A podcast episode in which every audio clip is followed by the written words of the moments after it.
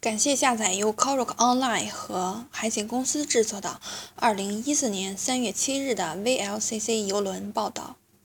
近期，乌克兰事件导致东欧处于未知和潜在的风险之中，投资者都采取了将资金投入到石油、黄金类的安全投资领域的方式来应对危机。使得油价上涨。自政府努力稳定局势起，油价开始回落。假如本次动乱发生在别的地方，也许会对 VLCC 市场造成很大影响，但是这里不会。运力过剩仍然是决定性因素。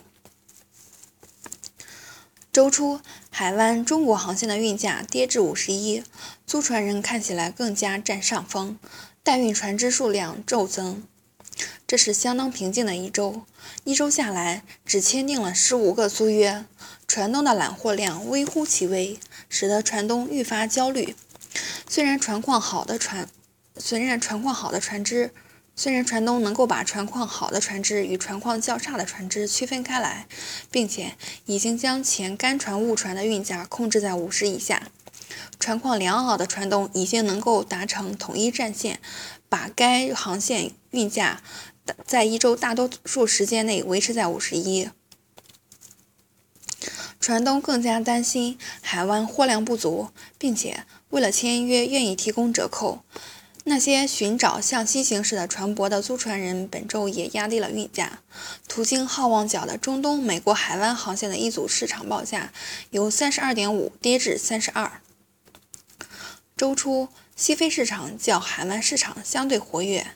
然而，由于货量不足，一周下来，大西洋的船东以及想放空船行驶的船东越来越沮丧。西非中国航线的租船人在觉察到市场疲软后，在本周早些时候就撤出市场，直到联合石化突然报价前不采取主动行动。这也许是一种专门动摇船东的策略，因为租船人迅速拿到了十份报价。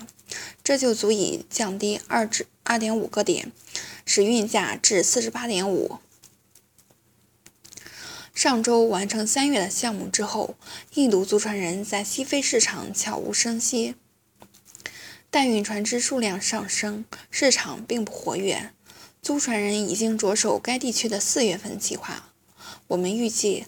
从西非至印度西海岸和印度东海岸的运价将分别是三百九十万美元和四百一十五万美元，主要是在尼日利亚装船。